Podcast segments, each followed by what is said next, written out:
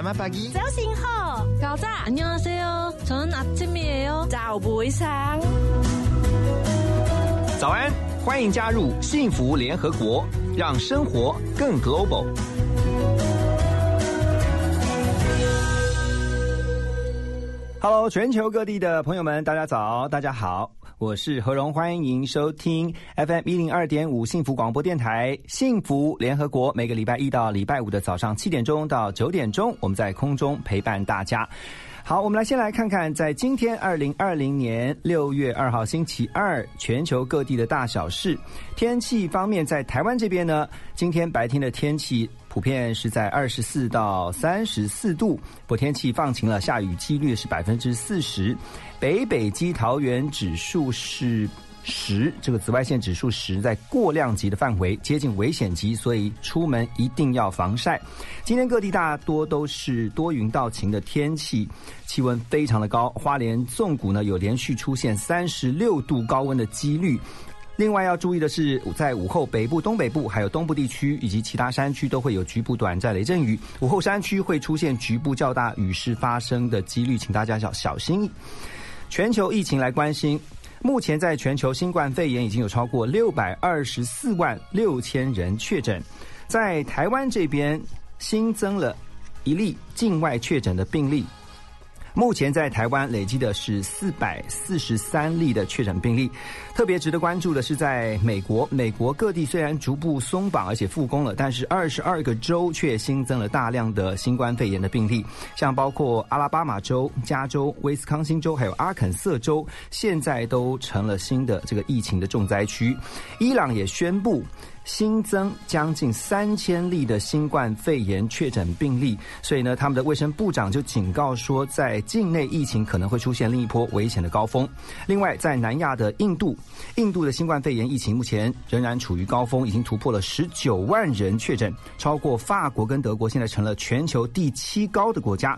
而为了拯救经济呢，印度政府还是决定要逐步的放宽封锁的管制。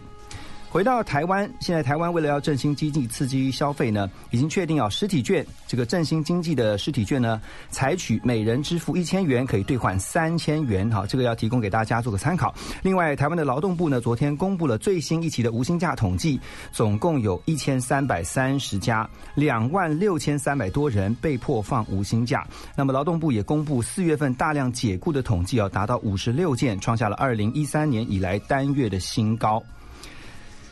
在国际上还有一个值得关注的焦点，而且是持续发生的，就是在美国发生了这个非裔男子弗洛伊德被白人警察用膝盖压紧，最后不幸丧生的这个悲剧。那么各地掀起了示威潮，呃，为了防止这个情势恶化，纽约州长古默呢，还有纽约市长白思豪已经共同宣布，纽约市从今天晚上六月一号，今天晚上，现在台湾时间。啊，是早上，但是正好是纽约的晚上。他们从晚上的十一点一直到明天的清晨五点呢，要来实施宵禁。而这个事件越演越烈，现在验尸报告出炉了，弗洛伊德是死于窒息，原因就是因为他的脖子跟背部持续遭到了压迫。而现在引发这个全美示威抗议潮。但是仍然要注意的是，在美国境内疫情并没有因此啊，因为这个示威潮而冷却哦。所以呢，现在特别值得注意的是，除了这个示威以外，还有就是新冠疫情。那么现在又新增了五十六起确诊病例呢，也让美国第二阶段的解封将会因此延后。好，这就是今天在各地。幸福联合国，我们特别为您整理的全球大小事，我们谢谢我们的节目七编黄木杰帮大家做整理。等一下，在幸福联合国，我们要推出六月啊六月毕业季特别企划，我们邀请了几位在职场当中的杰出人士来分享他们当年毕业之后的第一份在外商公司的工作当中所得到的学习，一起来听外商教会我的事。要毕业了，好想进外商公司工作。让过来人告诉你他们在外商公司学习到的事。六月开始，我们推出了一个新的单元，每个礼拜呢，我们都会邀请一位联合国的好朋友大来宾来跟我们分享他在毕业之后第一份在外商公司工作的经验。为什么特别选择在外商工作的经验来分享呢？因为我相信有在外商、有在呃本地这个公司服务过的人都知道。不同的公司有不同的公司文化，也会从不同的公司文化当中去学习到不一样的事情。那因为联合国，我们必须要有一些国际观，我们要从台湾、从国际来彼此的去互相交流跟学习。所以呢，我们今天特别很开心的是邀请到我们的第一位要来分享，在毕业之后他的第一份工作，他在外商学习到的是什么呢？第一位的大来宾呢，我们这个礼拜很开心邀请到的，就是在香港担任外商银行财富管理高阶主管的洪一芬小姐，Diana。Hello，嗨，你好，主持人好。我们就习惯叫你娜娜。对，那我就叫你学长喽。啊，学长好。是是是，好，很开心能够邀请到娜娜来我们的节目啊。是。那刚才说你现在的工作是在香港担任外商银行的财富管理的部门。啊，高阶主管是。回想到你大学还是研究所刚毕业，好，毕业之后你的第一份工作在外商公司是是哪一家公司？啊，花旗银行。哦，City Bank。对，应该是那个时候很多想要从事金融业的大学毕业生的一个梦想。对，我先问，为什么会想要在毕业后先进外商公司，而不是选择本地公司？其实我因为我自己父亲也是从事金融业的，嗯，所以其实很小我就给自己一个梦想，就是有一天我也要成为一个 banker。那当时呢，就很巧的在大学毕业之前的那一年，啊，花旗银行在台啊，在我们的学校做了一个这个征才校园征才。哦，但是我不是因为这次的校园征才才进去的，那个时候是针对他们想要做信用卡的一个呃人员的培训。嗯，然后呢，因为在这段当中的培训。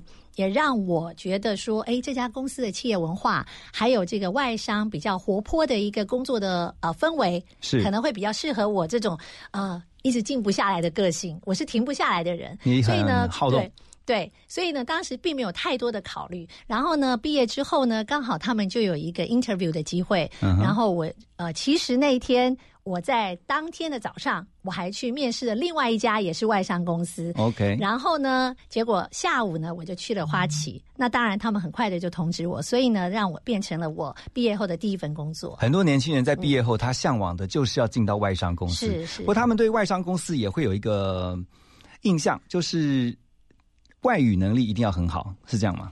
坦白说，我一开始的时候也是这么想的。嗯，但是依我现在回头来看，其实你因为这个，我们这样讲好了，我们现在毕业，大部分应该。呃，首要还是以台湾的工作为主。嗯，那台湾的外商公司，其实如果你刚开始的出街的时候，你是接触不到所谓的比较高阶的呃外管的人员。嗯，所以呢，比较有可能的是，你有可能跟外商公司在国外的分公司的一些呃同事会有合作的机会。嗯那有可能会用到外语，但实际上你刚进到台湾的本土的外商公司的时候，呃，基本上外语。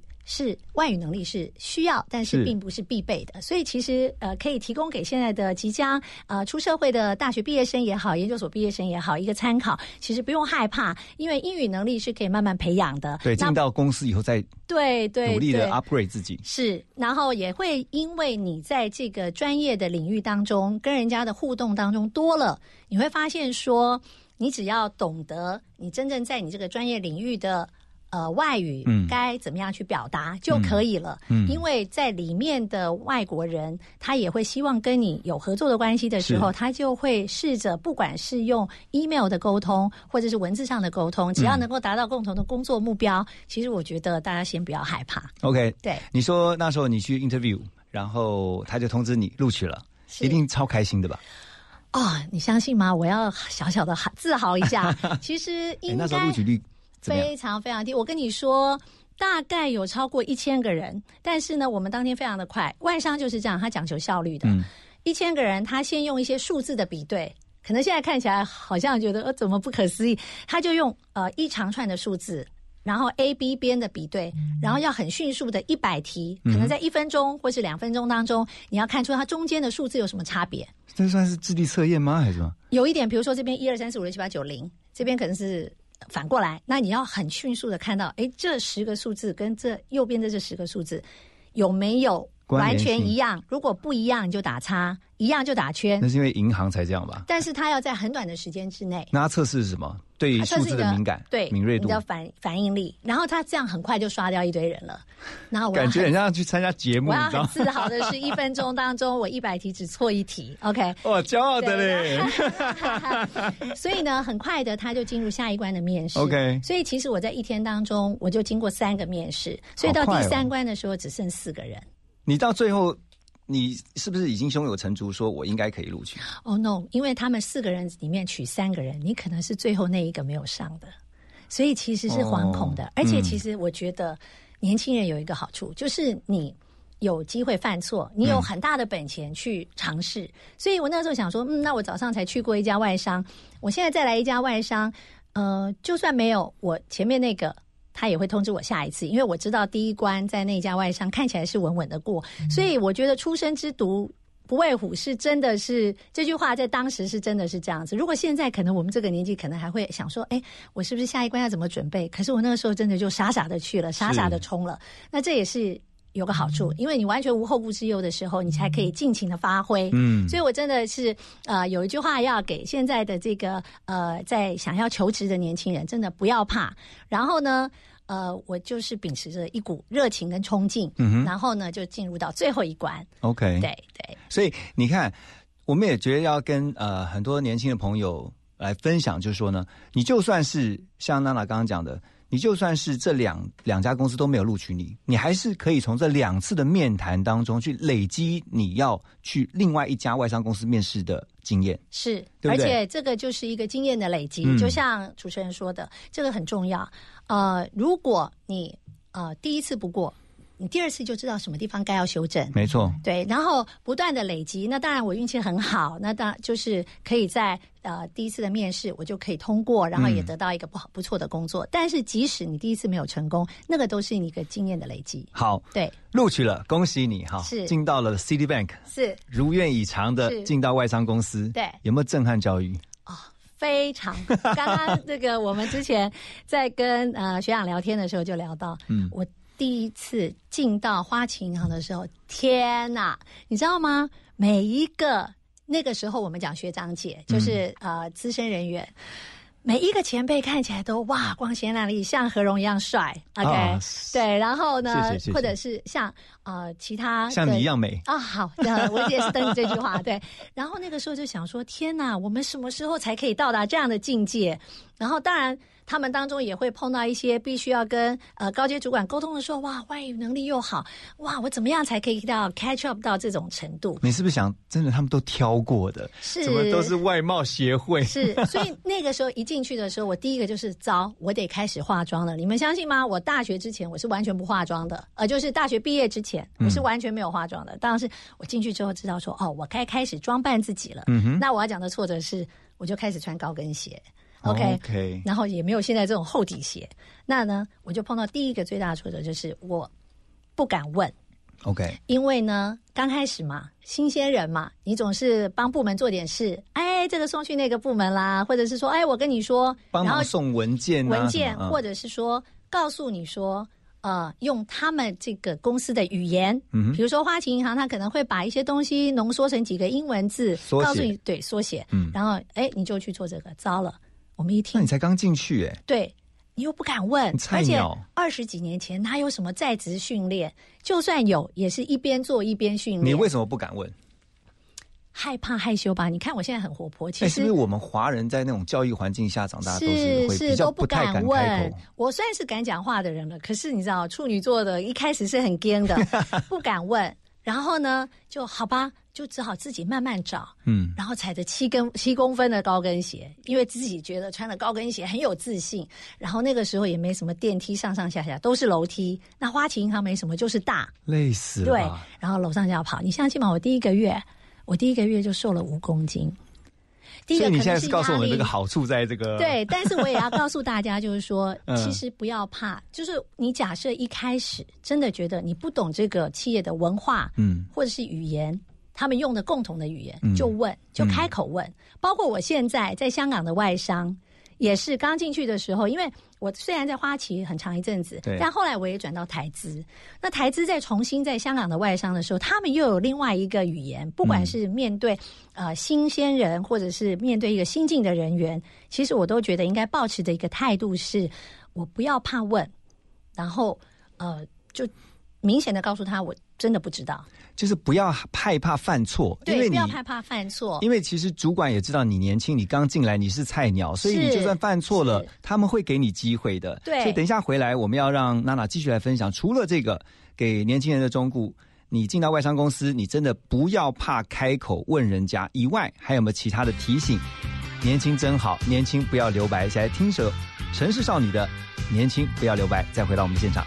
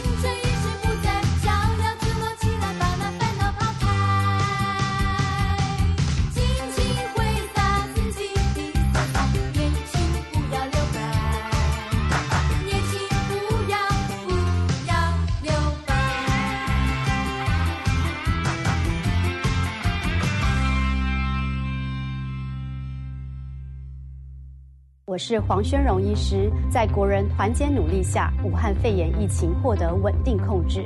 提醒民众务必落实室内保持一点五公尺，室外一公尺。无法维持社交距离时，应佩戴口罩。另外，营业场所内可提供干湿洗手设备与量测体温，并采取实名制。只要个人业者都能落实防疫，集会即可不受室内一百人、室外五百人的限制。有政府，请安心。资讯由机关署提供。听见就能改变。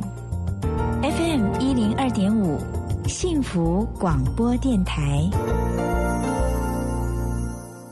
欢迎大家继续回到幸福联合国。从六月份开始，我们每个礼拜二我们要特别推出这个一系列的专题，针对毕业后第一份工作，而且是特别在外商工作，他们学习到的心得是什么？今天在我们的现场是在香港外商银行目前担任财富管理高阶主管的洪义芬小姐 Diana，我们都叫她 Nana。Nana 刚刚提到说，第一份工作在花旗，然后呢，震撼教育就是哇，男的帅，女的美。然后就开始学习如何穿搭。对，那有人教吗？坦白说，我的学习能力还蛮强的。前辈不教、哦，呃，其实坦白说，你如果看到这些漂亮的姐姐，你会觉得像看到明星的感觉。每个都这样哦。对，就像我第一次看到何荣的感觉一样。哎天哪，我怎么敢好意思去问你说你是怎么把自己打扮的这么的 fit，看起来很年轻一下？可以送一下。没有，我来这里就觉得很幸福了。来幸福是电台就有感觉到幸福，所以呢你，就得自己学。自己学，然后偷偷学，在旁边看说，哦，原来要专业，要短头发。我以前长头发的，对，我觉得这个学问很大。嗯，银行要有银行的样子，你又不能打扮太艳丽，对，你的裙子搞不好也不能穿太短，是。那个拿捏你你要自己学，没有前辈是教你，而且包括我去找设计师帮我设计头发的时候，他都会说：“戴娜，你在金融业，我不建议你把头发染得太浅色。”因为你要有专业度，哦所以找到一个很棒的发型设计师也是重要的。不过二十几年前没有人教我们，嗯，所以呢，你就要知道说你怎么样从环境里面去学习。所以你把头发剪短，我把头发剪短，然后呢去染了一下，但是不能染太浅。对，但是是比较后期的时候 OK 那你会让自己看起来干练一点。那其实最重要的是，你可以花少一点时间在整理整理头发，嗯对。然后呢，装扮。一开始也是淡妆，然后你真的不清楚，呃，以前我们也不戴假睫毛的，嗯，对，那时候看起来超清秀的，可是就没有杀气，你知道？有时候在金融业，尤其我现在是主要管，杀气对。然后所谓的杀气，不是要杀客人啊、砍什么的，而是说，比如说干练是吗？对，干练，然后你要有气势，然后有信心、自信度，然后客人相对就会相信你。因为对我们来说，呃，做财富管理也好，或者是面对客人的业务也好，你要先让客人可以相信你，刚才我们在。闲聊的时候呢，我就问了一个问题，说你当初怎么进去的？然后娜娜就说，那个主管后来跟他讲，你还去问了面试官，说为什么当初会录录取你？，因为后来变成好姐妹了。对对对，我那你讲一。下那个，是是是是是，刚刚聊到这个也是一个很好玩的一个呃美丽的错误。嗯 OK，呃，我那个时候的面试官其实后来就是我的 mentor，我们所谓的师傅。OK 那这个师傅后来现在也在金融界。他有一天呢，就跟我聊起来，说：“哎，戴安娜，你知道我上次我二十几年前为什么会大力极力的向我的主管推荐你说要录取这个人吗？因为你看起来实在太专业了，而且你骗了我。你那时候的装扮是怎样？哦，我那时候长头发嘛，我们以前都觉得大学的时候长发飘逸很那个，但是我想说，哎、不对，我要去面试，我要穿的成熟一点，穿个套装。然后呢，自己还买了一个现在看起来很土的公事包，那头发呢就把它挽起来，那哎，是那盘起来像那个空姐那样吗？还是对，就是像那样子。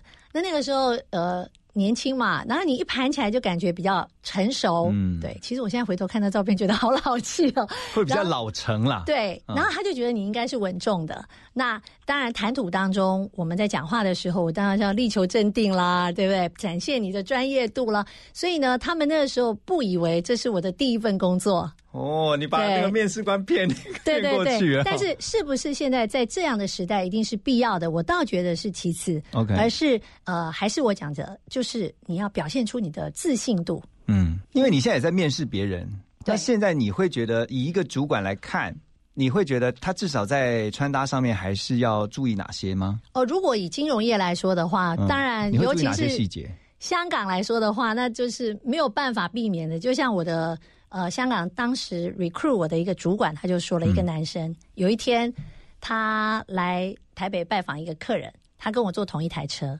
我记得当天大概体感温度三十几度以上，很热，结果老大穿了一个西装外套，然后衬衫上面都有汗了，已经上车了。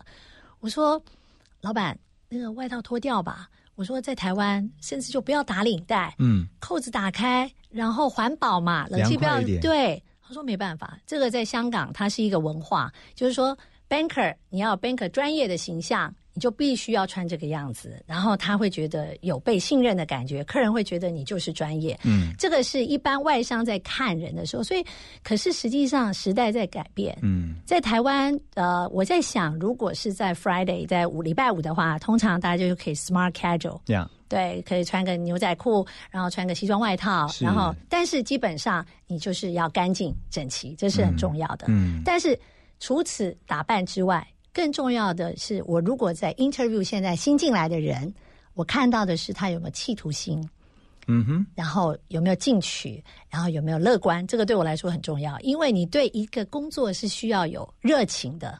热情才能支持你在这条工作的道路上继续前进那。这个要怎么透过你的面试去知道这个正在面试的年轻人他乐观、有企图心又积极进取？好，这个就很重要。我会第一个就先问他，你为什么选择来这家公司？嗯，而不是问说，因为现在大部分年轻人，呃，我不清楚现在在台湾的面试是什么状况，是，但是呢，在呃，在国外的话，我们的履历表上面，第一个不写年纪的，嗯哼第二个我绝对不会问你你是单身，你是什么什么状态，，OK，然后学历基本上我也不太看。嗯当然你们会，但最重要的什么？大家会写证照啦，有什么该只有证照。但是通常，呃，我们会希望看到的是，你想要在这个公司做什么？嗯你想为这个公司贡献什么？你的能力，而不是来问贡献对。但是大部分我在现在这边的一零四的履历看到，都是说你期待薪水是多少？嗯，或者是很多人会问说，这个公司会给我什么福利？福利嗯我有几天的假？我倒觉得现在的毕业生可以摒除掉这些，因为你现在出社会，初出社会，你就是要学习，嗯，所以你要先问自己，你可以带给这个公司什么？你想要贡献给公司什么？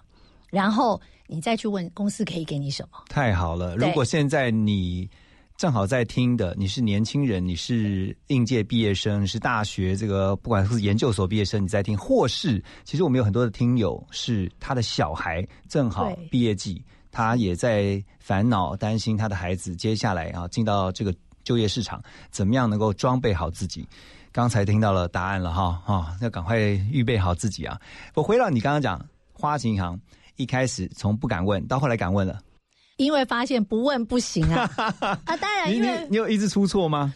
呃，我觉得年轻人就是有犯错的本钱嘛。嗯但是呢，在当下一定会的。我刚刚在想说，我那个时候到底是怎么样懵懵懂懂走过来啊？我发现我那时候还常被学姐骂。所谓的学姐就是我们的前辈，骂是正常的嘛。对。但是他那个骂其实是求好心切。嗯，那可是你刚开始进去的时候会觉得哇。很挫折哦很挫折，很挫折。可是真的不要怕，我们没什么，就是年轻，然后就是脸皮厚，就被骂嘛，骂也不会脸皮少一根厚一点嘛。，对，也不会少一 少一层皮，也不会少一根毛，对吧？对所以我觉得，呃，就不要怕。嗯但是现在大部分，尤其是亚洲人。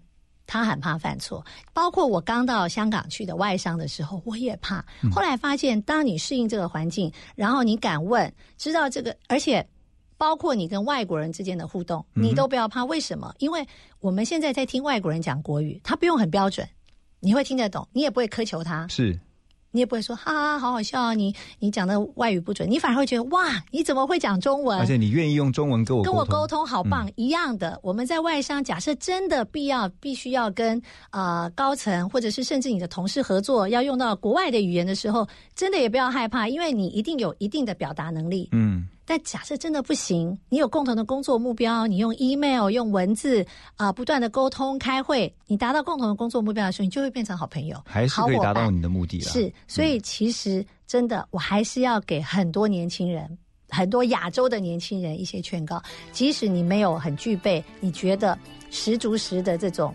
呃外语能力，你也不要怕去跟人家沟通。嗯所以开口问，然后开口讲，真的很重要。好，呃，还有没有其他挫折你有印象深刻？就是呃，包括你刚刚讲嘛，要懂得要勇敢的开口去问，不懂的就问，不懂的就问，反正就是勇敢，就算错了又怎么样？好，那等一下我们先休息一下，听一首歌曲呢。不管怎么样，时间就是不断的，它就继续着，你就是逼着让你一直要长大。在职场当中也是这样。庾澄庆的《我知道我已经长大》，听完之后回到幸福联合国，我们继续请教经验丰富的娜娜姐。我知道我已经长大，热泪和内心一渐渐变了。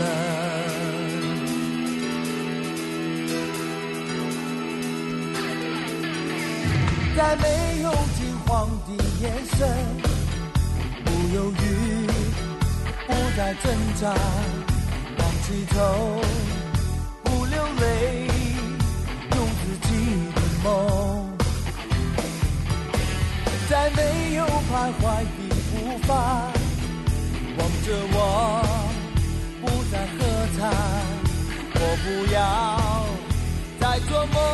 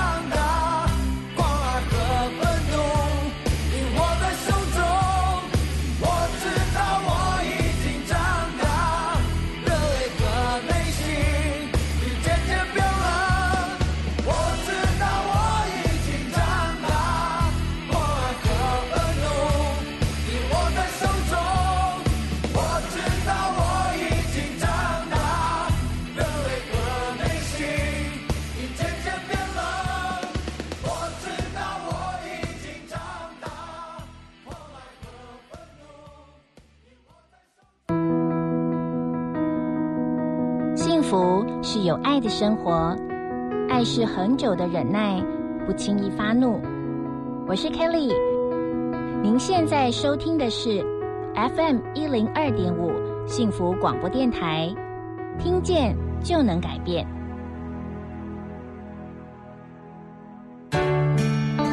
听见幸福，遇见幸福。打开幸福电台官网，收获更多幸福资讯。二十四小时线上收听不间断，FM 一零二点五，陪你幸福每一天。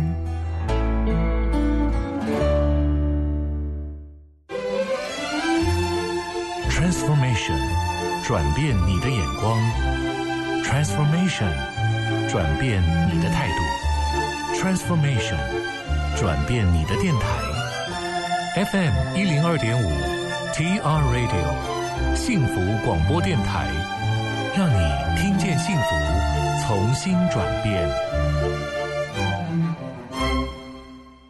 欢迎您继续回到幸福联合国。你现在收听的是每个礼拜一到礼拜五早上七点到九点，FM 一零二点五幸福广播电台。幸福联合国，我们从六月份开始推出这个毕业给毕业生的呃专题。那今天邀请到的第一位幸福联合国的好朋友呢，就是在外商公司呢担任财富管理部门高阶主管的娜娜。娜娜刚才有特别提到啊、说。在呃，Citibank 就是你的第一份工作，你克服了不敢开口问啊、变成在这个工作场所里面，你可以越来越游刃有余。不过，你有没有发现外商公司跟本地的公司最大的不同在哪里？我觉得是企业文化的不同。啊如果依我看得到的，嗯呃，比如说我们在外商啊、我们分两个好了，因为我一开始是在美商嘛，嗯哼，那后来当然中间一段时间在台资，那现在在所谓的应该是属于德商。是 OK，那最大的不同是德商呢，他们是属于比较啊、一板一眼的，嗯，比较 disciplined 的，像你看得到宾士、BMW 他们的制作过程比较有纪律是吧有纪律的。对，那么如果是在美商，他就比较这个活泼一点 freestyle 一点。那他也不会说哇，有一样西装笔挺啦、啊，他可能穿一个 T 恤啊，那 smart casual 就可以上班。它 range 比较宽哈、range 比较宽。OK 但是呢，我在德商学到的东西是，呃，虽然他在工作上一板一眼，但是呢，只要下班，甚至呢每个礼拜五的下午，他可能提早一点就有一个 happy hour，、哦，或者是说我们今天如果有业务签到了大单，他可能马上开香槟就来庆祝了。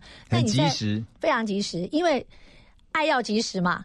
我如果我的 member 开心也要及时。对，开心要及时。你如果说啊，没关系，我们等这个一个月后参序的时候，我们再来表扬，是你当下那个情绪就不见了。嗯而且这种氛围会影响其他的团队说，哇，我有一天也想成为嗯这样子的人。它有正向激励的激励的作用，嗯然后呢，也会对当下被激励的员工，他会希望他自己更好，然后他变成一个 role model，他变成一个表率。嗯那可是，在台资企业呢，我知道的是啊，我们每个月有个庆生会、聚餐，然后我们的那个时候再一起来表扬、发奖状，好，或者是说每一年有一个什么业务的高峰会，大家一起去出去玩，是这是不错的。但是你没有办法在当下及时的有一个 celebration，、嗯然后去表扬这样子的人，然后他们就不会有被及时重视的感觉。OK，所以呃，刚才提到你的第一份工作在 Citibank 花旗银行，它是美商。对，你觉得在你毕业后第一份在这个外商公司当中最大的学习是什么？我觉得应该是，当然啊、第一个我刚刚讲了，除了说企业文化的不同，嗯，嗯，因为第一份就是这个，所以当我再重新走回台资的时候，我会稍微觉得，哎，保守了一点。嗯所以我可能本来很 outgoing、很 open 的个性，可能会稍微收敛一点。嗯但是呢，我在那边学习到，第一个怎么样跟人家合作，因为国外非常非常的重视团队哦，teamwork，（teamwork） 很重要。嗯打足球也是，打棒球也是，你看得到，NBA 也是。的确，我觉得这个是潜移默化当中的一个呃生活跟文化。那台湾不是说单打独斗多，它也有 teamwork，可是我普遍发现的是，台湾的企业部门与部门之间的合作是比较少的。嗯，不能说百分之百是这样子，但是我看到的是，大家就会比较嗯会分是不是？对分，就是说啊，哦我这边自己做好就好了。那诶，有时候有两种哦，一种是不愿意跟人家合作，一种是不好意思那我觉得这个是应该是说亚洲人的通病，像面龙拍谁这样子。嗯可是，在国外，因为你敢说、敢问、敢沟通，所以呢，你在外商。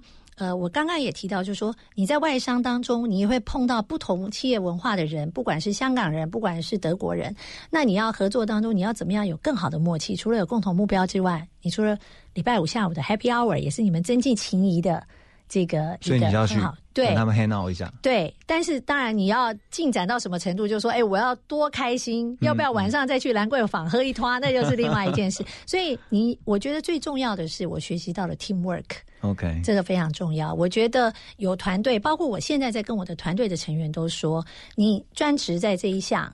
那你可能对另外一项没那么专职，没关系。我们团队里面有另外一个成员对这个很专项，嗯没有人是全能的。嗯那如果可以因为大家的 brainstorming，然后团队里面会激发出火花，然后大家可以互相帮忙。OK 可是这是我在啊、后来的台湾的一些产业里面比较看不到的。对我刚刚你在说第一份的花旗银行这个外商的工作当中，你有没有发现外商公司他们有特别注意或者是重视这个员工哪一个特质也好，或是他们在表现上面他们特别 care 的部分是什么？我觉得，虽然我们刚刚讲到很多外商，他是属于比较 freestyle，嗯呃，没有所谓的打卡，嗯我们不用签到，责任责任制，你对自己负责，你要把事情做完，你就做完可以走。，尤其是业务单位的人员，那你如果很快做完，你就可以先走吗？呃，应该这样讲，如果你的老板是够开明的啊、那基本上对我来说，我很不喜欢我的业务天天坐在办公室，表示你根本没有在跟客户互动。太没效率。，对你，你可能说不会啊，老板，我有打电话，可是人。尤尤其是亚洲人，见面三分情嘛，嗯对不对？嗯你当然是面对面见到更亲切，然后更直接。那我觉得这种东西对我来说是很必要的，尤其是做业务端的。我们之所以期许自己啊、在业务端我们不讲自己是所谓的 sales、嗯业务人员，我常常跟大家说，你要做的是 RM。为什么他们称为所谓的外商？在很多称这些所谓的理财业务人员叫做 RM，它叫做 relationship manager。嗯，你要做的是跟客户之间的关系关系跟互动。所以对我来说，我最喜欢的是我的员工通通都不在办公室，那这就会面临一个很大的挑战。也许他跑出去洗头，也许跑出去找男朋友，也许跑出去淡水坐游轮去对啊，了。你你没有办法看得到啊。，对，所以这是责任制，你要怎么样对自己的工作来负责，对自己负责。所以你说外商重视什么？我觉得就是 performance。所以会从什么地方看得出来？台湾是这样子，你今年的表现是多少？年终就是特优优考绩打给你嗯几个月，但是外商是没有什么每个月的奖金的，他就是到年底的时候，依照你的表现，他是看你整然后给你年度的。对，然后给你一包。那这一包就是代表他重视的东西你做到没有？嗯那他的 KPI 绝对不是只有绩效数字，它一定还有你跟公司的配合，你上课的 training 有没有到？嗯所以即使是 freestyle，它还是有一些 KPI 的指标在限定。员工应该把哪些该做的分内的事做好？你缺席了一次的 training，你可能 KPI 在某个地方就被打很大的一个折扣。嗯，所以即使是 freestyle，但是你还是要有一定的纪律。所以你在第一份花旗银行这个外商公司，在做人跟做事方面哦，有没有其他想要跟我们分享？哇你觉得 对有什么学习到的？因为我觉得无外乎在职场当中就是做人跟做事。是，可是对一个新鲜人来说，其实是从零开始学的。应该说，我刚开始出生之读之读的时候，我只有想想尽办法把事做好。嗯，但是学长没有说错，做人很重要。但是我觉得，如果你只是沉溺在我要把人做好、关系打好，而没有着重在你自己的 performance 上，其实是一个很危险的事情。嗯哼我每天都在做人，我每天请我的学长吃饭就好了啊，我这样就会升官发财？不会的。在我来看，如果一个 member 把事情做好，即使他不太鸟我这个主管，OK，你开会该回来回来，我也 OK。在外商是这样子，你把事做好，比做人更重要。外商就是做事比做人更重要。对甚至他看的就是你刚刚讲 performance。对，而且甚至我们现在这个公司也有一个更重要的条款：你接受不管任何的呃外在的公司，或者是跟客户之间的互动，还有跟员工之间的互动，你的金额超过多少钱，你必须申报的。哇我可以给你一个数字，大概六百块台币。哇，对，六百块台币。嗯所以也就是说，基本上就算你送礼来，我收，但是我是必须申报的。嗯我如果不收，对不起，大家全部一起吃掉，不能超过六百块台币的东西。所以为什么？呃，我所谓的做人，就是做人不外乎送礼嘛。是，对，可是，在台资这个就非常的普遍啊。徐安，我请你吃顿饭，嗯这件事搞定了。嗯但是当然私底下不不报也没事。可是，所以这是很大很大文化的落差。但做人重不重要？当然重要。你可以私底下变成好朋友，可以一起去 Happy Hour。但是在金钱上的往来，在礼数上的往来，这种是有限制的。嗯所以他希望你就把事情做好，比做人重要。那你回想当年在这个 Citibank，你是怎么样从一开始一个陌生，然后跟同事后来能够打成一片？我觉得跟个人特质很重要。嗯我一开始很惊，但是后来我发现我必须要 teamwork，要有团队，然后跟团队合作的好，我就必须自己先跨出那一步。你要自己先试出善意之后，你才发现说啊，原来那些长得很俊俏的这个学长，还有很漂亮的学姐，其实不是这么的不可接近。对，其实很平易近人的。是，其实是大家都是是你自己多想了对对对，然后他们也走过我们这条路，其实他们是很愿意分享给你的，所以哦我真的觉得说，如果你要在这个团队里面能够做好做人，所谓的做人是你怎么样去交朋友，怎么样去请益，这个是很重要的。好，在这个歌曲回来之后呢，我们现场的大来宾洪一芬呢、他还要继续来告诉我们，如果你真的你的孩子，特别如果你正在听，你也是年轻人，你就是你本身想要进外商公司的话，还有哪些中肯的建议？我们先听这首歌曲，马上回来，Beyond 的不再犹豫。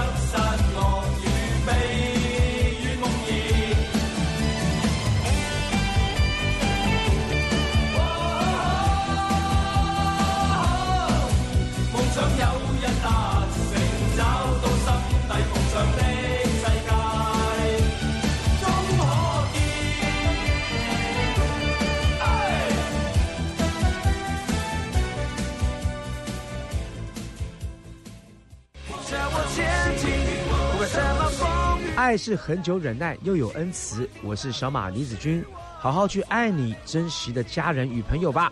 听见就能改变，这里是 FM 一零二点五幸福广播电台。与我同行。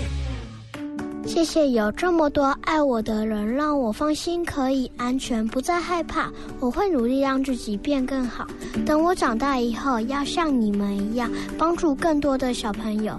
我是兰迪儿童之家小鱼，我是张琪。我们期待每个孩子在爱的大环境里平安快乐的长大。欢迎加入兰迪儿童之家助养人专案零三四九零一五零零。见就能改变，Transformation FM 一零二点五 TR Radio 幸福广播电台。欢迎大家继续回到幸福联合国。今天在我们这个最新计划的毕业专题啊，我们邀请到的就是呢，在香港外商银行担任高阶主管的娜娜。刚才呃，娜娜洪一芬小姐呢，呃，我们今天大来宾她说，她分享了自己在外商公司他的第一份工作在花旗银行他的所见所闻，也告诉了我们在外商银行他们特别重视员工的哪些特质，还有呢。performance 就是你这个员工你的表现是外商公司特别重视的啊，做事情要比做人更重要。请娜娜来跟我们分享一下，如果现在很多人他还是很向往啊，第一份工作就是要进外商公司，有没有哪些关键能力是他必须在这个时候他赶快先预备，他才比较容易有机会进去？这个倒是，如果我以金融业来讲的话，我觉得现在。大学有的已经啊，可能已经准备要毕业了，对不对？那这段时间呢，反正因为疫情的关系，大家在家里呢可以多读一些啊跟金融证照哦相关的书籍。嗯，那为什么呢？就是这段时间准备好之后，你可以开始准备考试。嗯，因为有一些东西是你在进入这个职场必要的。我们刚刚讲到能力是一回事，比如说语言啦，还有你有没有一些特质，但是有一些证照是必要的。金融业很重视证照哦，非常，尤其是在台湾。那当然，在国外也有一些必要的证照，但是可能没这么多。那在台湾的话，你可能要职业啊，那要执行这个业务的话，你可能必须要有好几张证照，你才可以做这件事情。那如果说你希望毕业之后马上就可以进入公司去做面谈，那没有耽搁的话，你这个时间开始就可以准备考证照的这件事情。嗯，好，一个是准备证照，准备考试，还有沟通能力，应该也需要。好好的努力一下哈。呃，如果依我现在在面谈人的话，我觉得当然后天的培养很重要，可是我觉得不是一个月、两个月可以一触即成的。那我还是呃老话一句，我比较看个人的特质。嗯哼，因为嗯这样讲哈，如果你做的是跟产品面有关，你不一定要能言善道。嗯。但是你可能对这个东西的专业是要看他在做哪一个工作，是是是，所以啊，还有你对这些这份工作的热情跟坚持。我常常在说，呃，我的孩子就是因为他坚持，才换来我的支持。嗯，所以你对这个行业要有热情，在跟你沟通的当中，跟你讲话当中，跟你呃对谈当中，我就可以感受到你想要做这件事情的热情。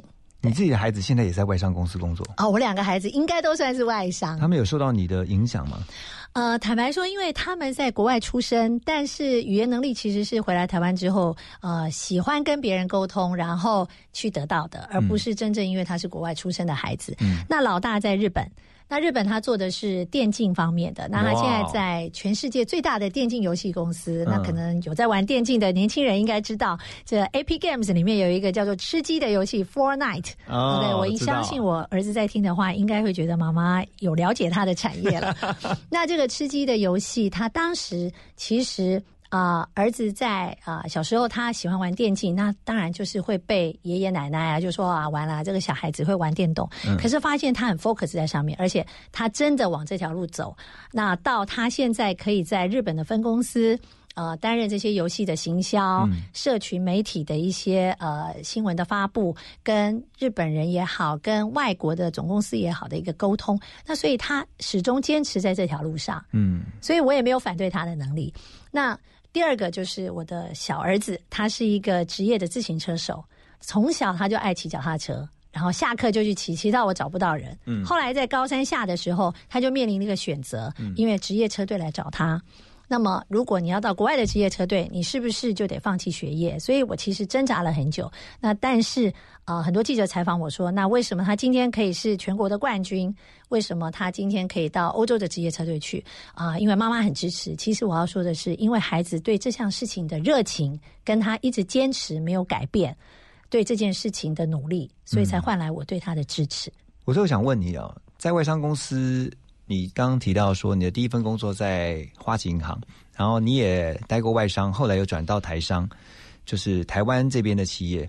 外商公司给你的一些训练跟学习，有应用在你台商这些公司上面，哪哪些部分特别值得受用？我觉得呃，我的 member 应该有最大的感受，因为我的呃 member 大部分都还是台湾人，嗯哼对，那他们会发现我带领团队的方式。比一般啊、就是从头到尾都是在台资企业的主管，可能会稍微在啊呃应该说开放一点。嗯，就说我们常常就像我说的，可能常常会有一些及时的一些庆祝的活动，及时鼓励他们。对，及时鼓励他们。嗯然后我一定会每天，我绝对不会局限在每一个礼拜或两个礼拜一次的会议，我们才去做检讨。我会在私底下，不是说我每天晚上跟你吃晚饭，或者是跟你当好朋友，而是我会不断的有 one by one 一对一的一些沟通，嗯让我真正知道你在。这个时候需要面临什么样的协助跟帮助，或是在工作上面临什么样的问题？我觉得以主管的角度来说，我比较容易因为外商给我的一些训练，我比较重视人性化的东西，而不是制式化的东西。嗯嗯，外商公司会很喜欢开会吗？坦白说，管理阶层的话也是会不断，嗯但是对我来说，因为我是一个业务单位的主管，我会尽量避免掉那他们开的那个叫做，比如说对数字的检讨的会议，哦，检讨会议。但是如果对人或者对业务来说的话，我比较喜欢的是啊、呃一对一跟员工之间的沟通。嗯然后，因为你不可能是每天只有要求他数字，其实你要更人性化的看到他可能在做工作的时候面临的一些问题。比如说，我有一个员工之前可能因为妈妈身体不好，所以他造成他工作的情绪的低落。那这个也许也是女性主管比较容易去比较比较 sensitive、比较敏感去察觉的。那这个时候会让你的员工会觉得，哎，这个主管很贴心，他会更死心塌地的为这个团队付出。我觉得这个是很重要的，对。我想最后是不是请娜娜告诉很多，包括我们刚刚提到嘛，有有心向往在毕业之后进入外商公司，然后成为他毕业后第一份工作的年轻人啊。那现在年轻人也许没有听到，但是是他的爸爸妈妈哈，我们的听友当中，他的孩子就是想要进外商公司，那爸爸妈妈帮忙听，你会最后给他们什么建议？好，这个其实我昨天晚上想了很久，怎么样写可以让年轻人也接受，爸爸妈妈也接受，然后真正是我心里的感觉。嗯啊，我觉得就是把自己准备好，嗯然后在面试的时候清楚的表达自己想要的，嗯打算为公司做一些什么，然后套一句我常常给我推荐去应征的人说的一句话：“Just do it, be yourself。”很多人都问我说：“娜姐，你帮我推荐到我现在这个公司，呃，要去面谈，我该准备什么？”其实我说，就做你自己。嗯为什么？因为我要的是你的人格特质。你不可能在一个小时之内让你的主管知道我将来可以对这个公司有多大的贡献。对，但是你可以很清楚表达自己，在这条路上，你想要为公司做些什么，嗯你自己想要成为什么样子的人，嗯然后，因为我们要的人格特质就是你。然后至于专业，其实早就已经升值在你的脑海里了。是然后到时候你可以在以专业的基础上，然后再去把你的人格特质发挥在这个公司里面。嗯那当然，因为之前的访纲里面谈到一个，我也是补充一下，就是说怎么样进入好的外商公司。嗯其实我要讲，公司是没有分好坏的。因为只有你想要在这个公司里面成为什么样的人，然后想要贡献什么给这个公司，所以应该说，如何让你进入的公司变好是你的责任。对，对，这个才是我给现在的年轻人一个啊、比较中肯的建议。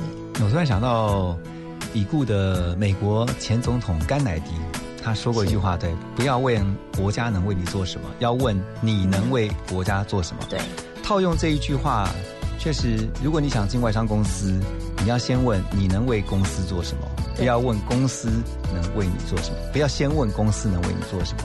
我觉得今天啊，娜娜特别透过她在啊外商公司工作这么多年的经验。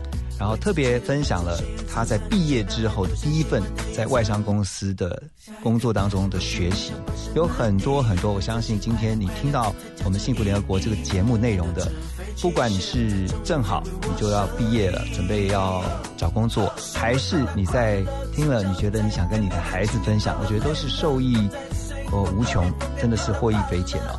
那最后呢，当然也要谢谢娜娜今天来分享你这么多年宝贵的工作经验。我要引用你刚才讲的两句话，就是英文 “just do it”，还有 “be yourself”，来勉励所有听到这个节目的人，也祝福大家在毕业之后，你找到，如果你真的是向往进入外商公司，祝福你们顺利成功。谢谢今天大家收听《幸福联合国》，也谢谢娜娜到我们的节目当中来，谢谢主持人，谢谢你，谢谢祝福你，谢谢，谢谢大家。